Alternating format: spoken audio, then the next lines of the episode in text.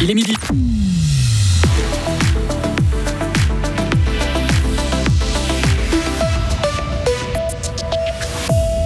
Pas de réduction de peine pour l'homme qui avait assassiné une prostituée à Fribourg en 2017. Il vient d'être débouté par le tribunal fédéral.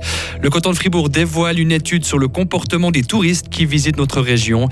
Et puis Alain Berset n'est plus le conseiller fédéral le plus populaire du pays.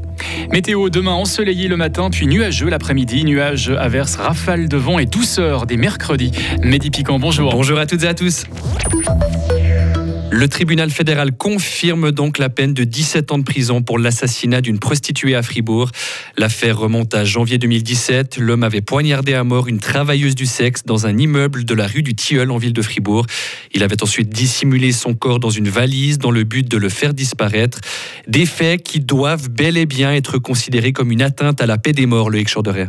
Oui, la question ne se pose même pas pour le tribunal fédéral. Les juges parlent même d'un recours non dénué d'indécence et qui confine à la témérité. Les mots sont forts, mais les juges s'en expliquent. Attention, certains détails qui suivent peuvent être choquants.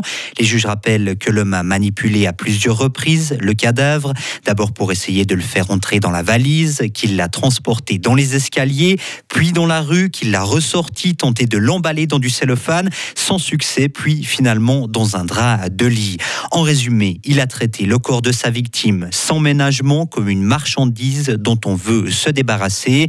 La peine de 17 ans de prison pour assassinat, infraction à la loi sur les stupéfiants et atteinte à la paix des morts est donc confirmée par les juges fédéraux. Merci beaucoup Loïc et sachez encore que le trentenaire fribourgeois a été défendu par l'avocate genevoise Yael Ayat. Ils sont contre l'arrivée des euh, écrans à l'école obligatoire. Une pétition munie de 2200 signatures a été déposée ce matin à la chancellerie du canton de Fribourg. Elle s'oppose à la stratégie numérique qui prévoit de fournir des tablettes aux enseignants et aux enfants pour un coût total de 75 millions de francs. Les signataires demandent de revoir ce projet qualifié de trop dépensier, pédagogiquement approximatif et avec un impact néfaste sur le plan écologique. 3 tonnes de fromage écoulées en 10 jours. Terroir Fribourg tire un bilan positif aujourd'hui de sa présence au Salon de l'Agriculture à Paris. Le stand a profité de la bonne fréquentation générale de la manifestation. Plus de 600 000 personnes sont venues sur place depuis le 25 février. Le restaurant du stand helvétique a servi au total près de 4000 fondus. La maison Caillé et le Papillorama. Ce sont les deux destinations euh, prisées par les touristes qui viennent visiter notre canton. Une étude comportementale vient d'être publiée. C'est le fruit de centaines d'entretiens individuels réalisés.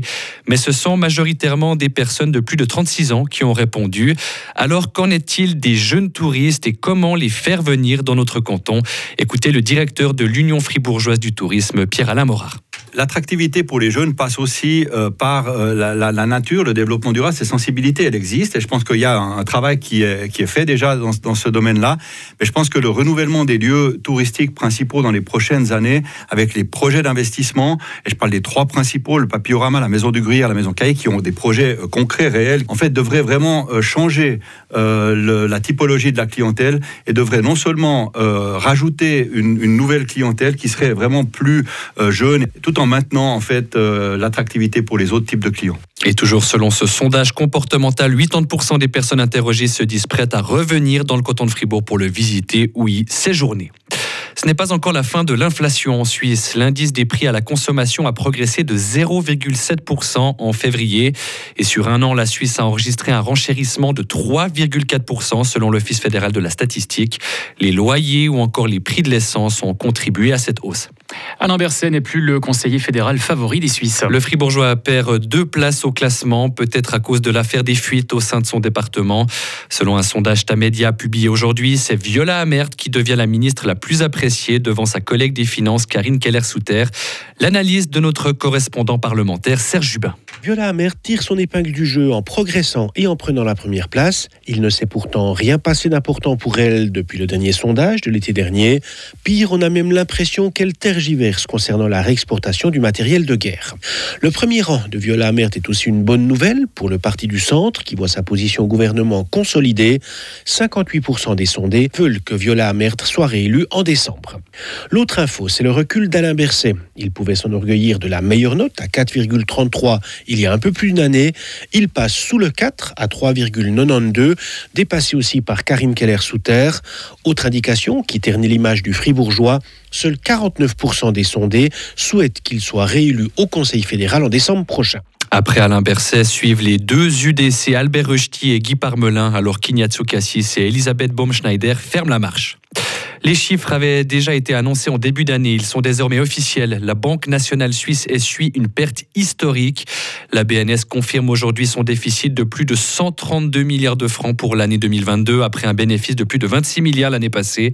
Les conséquences sont déjà connues. La Confédération et les cantons ne recevront pas un centime de la BNS cette année.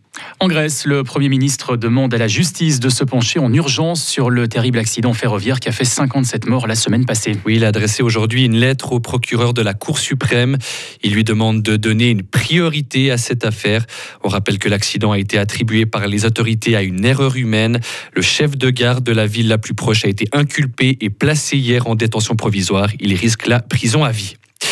Enfin, en Afghanistan, les femmes ne sont toujours pas autorisées à se rendre à l'université. Les cours ont repris aujourd'hui dans les différents établissements du pays après une longue pause hivernale, mais seulement pour les hommes. L'interdiction a été prononcée en fin d'année dernière par le régime taliban au pouvoir. Plusieurs responsables affirment que l'interdiction faite aux femmes d'étudier n'est que temporaire, mais aucun calendrier n'a été donné pour l'instant sur la levée de cette interdiction. Retrouvez toute l'info sur frappe et frappe.ca.